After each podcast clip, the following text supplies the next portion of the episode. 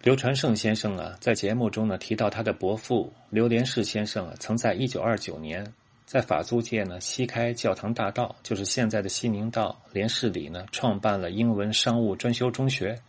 这个校址呢，到了一九四六年的九月，成为了私立通义小学的校址。事实上啊，英文商务专修中学呢，早在一九二九年之前呢就成立了，并且最初的校址呢不在西宁道上。而在现在的哈尔滨道上，下面呢，我就讲述一下关于英文商务专修中学的一些历史信息。首先要说的是呢，刘连士先生呢创办英文商务专修中学和他的经历呢，应该有很大关系。刘连士呢本名刘国勋，字庆邦，号连士，毕业于呢香港黄仁书院。这所香港黄仁书院呢，是一八六二年成立的，是一所男生学校。他呢是香港最早成立的官立中学，学校呢是用英文教学。毕业于这所学校的知名人士非常多，比如政界的孙中山先生、廖仲恺、滕绍仪，商界的霍英东、何鸿燊等等。这所学校到今天呢都是香港最有名的中学之一。正是因为呢就读于这所呢用英文进行教学的知名学校，刘连士先生呢因汉文俱佳。而且呢，还翻译过很多作品。他早年呢追随孙中山革命，后来呢曾经担任过造币厂的厂长、北京公府参议军政很多要职。其中呢值得注意的是呢，在政府任职期间呢，刘连士先生呢曾作为政府专使出洋考察过教育和实业。因此呢，我们可以想象，刘连士先生呢在香港读书，自身呢英文好。又出洋呢，考察过教育，他深知呢精通中英双语的人才啊，对于天津这座当时已经是中西汇聚之地的城市未来发展的重要性，于是呢决定呢创办一所英文商务中学。那么呢，英文商务专修中学是哪一年创办的呢？目前具体的年份呢不确定，但至少呢在一九二七年之前就已经存在了。为什么能这么肯定呢？因为呢，一九二七年的七月啊，刘连士先生出版了一本专著，书名是呢《英译中国真言谚语》，编译者呢是刘连士，发行者呢是天津英文商务专修中学，印刷者呢是天津法租界的仪泰印务局。刘连士先生的好友呢，近代民主革命家、中华民国的开国元勋以及藏书家徐绍贞呢，为本书呢撰写了序言。这序言中写道呢，岭南刘连士先生于中西文均深造有德，特于呢暇时搜罗常用四五六七对句、谚语及《论语》等文句，分别呢翻作英文，于批览数过，知其平时苦心造诣，始成此书。另外啊，《天津拥报》一九二七年十一月二十一日报道。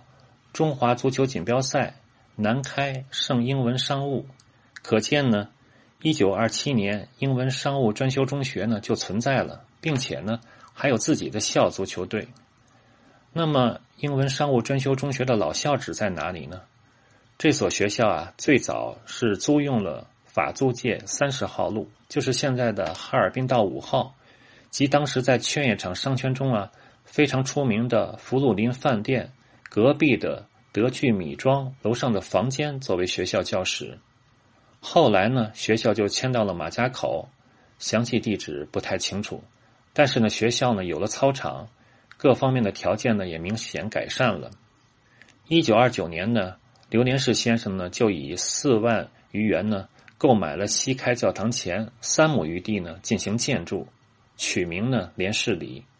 并且呢，用六万元在连市里这片地上呢建筑了三座楼，计划呢将来呢随着学生规模的增加，全部呢都作为学校的校舍使用。但在初期呢，只有靠近教堂大道，就是西宁道的第一幢三层建筑呢作为学校的校舍，与之相匹配的宿舍、礼堂、演台、操场、游戏场一应俱全。而另外两座楼的部分房间呢，就对外出租。一九三零年的二月十五日，英文呢商务专修中学就在新校址上呢正式开学了。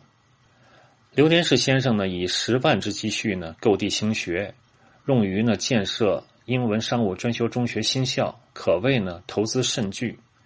同时呢，学校呢还添聘了中西男女教员，扩充学科，革新校制呢，注重呢汉语、英语、翻译、算术这四科，希望呢能成个为呢唯一的呢一家呢模范的商务中学。特别提一句的是呢。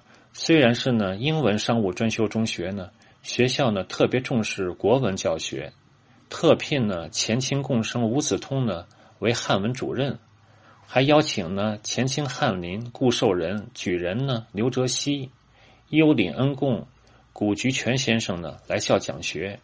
这其中呢，吴子通先生呢是天津城南诗社的创始人之一，而顾寿人呢本名顾祖鹏，字寿人，也是呢。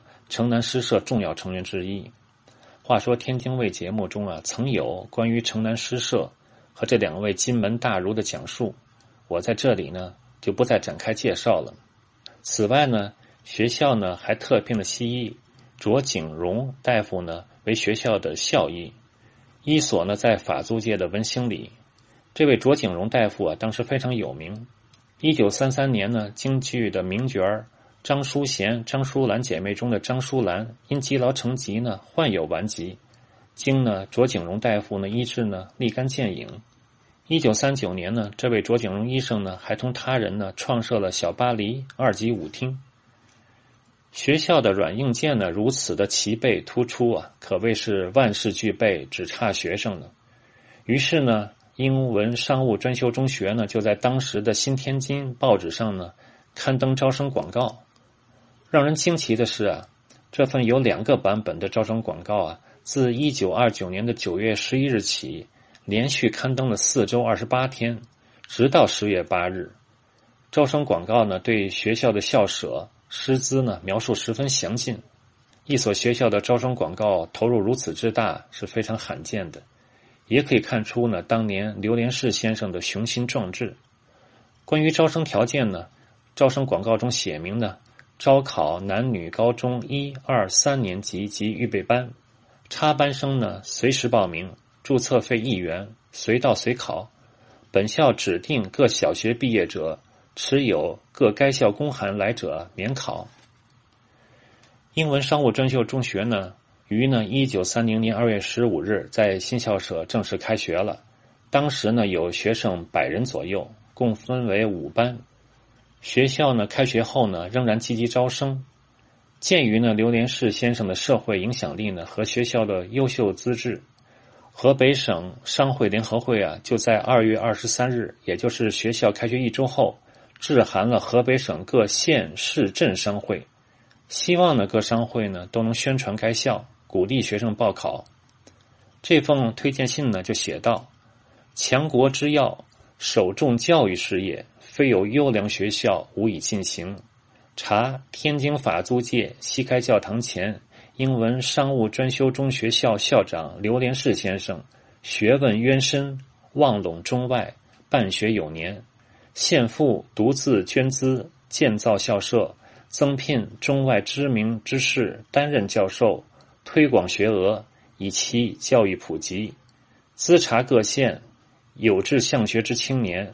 或高小升学，或有相当程度者，往往富集远游，欲入优良之中学，每苦无所适从。现在该校一切设备及教授法皆为军粮，且校舍宿舍宽敞，宿舍呢集合卫生，各持有贵会函送者，准予免考，以示优异，并附上广告若干本，章程若干份。敬送贵会啊，代为故宫张贴通街，以资宣布。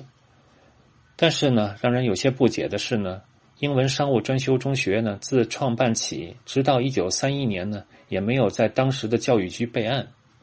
一九三一年二月，河北省立第三中学呢，曾经致函天津特别市教育局，询问呢，英文商务专修中学是否在教育局立案。教育局回函呢，该校未有立案。这其中背后的原因呢，还有待进一步探究了。英文商务专修中学呢，在西开教堂大道新校舍开学后的经营状况如何呢？由于我目前所了解的资料有限，就不得而知了。最后说一句啊，一九三零年英文商务专修中学新校址开学时啊，刘连士先生呢也只有五十二岁。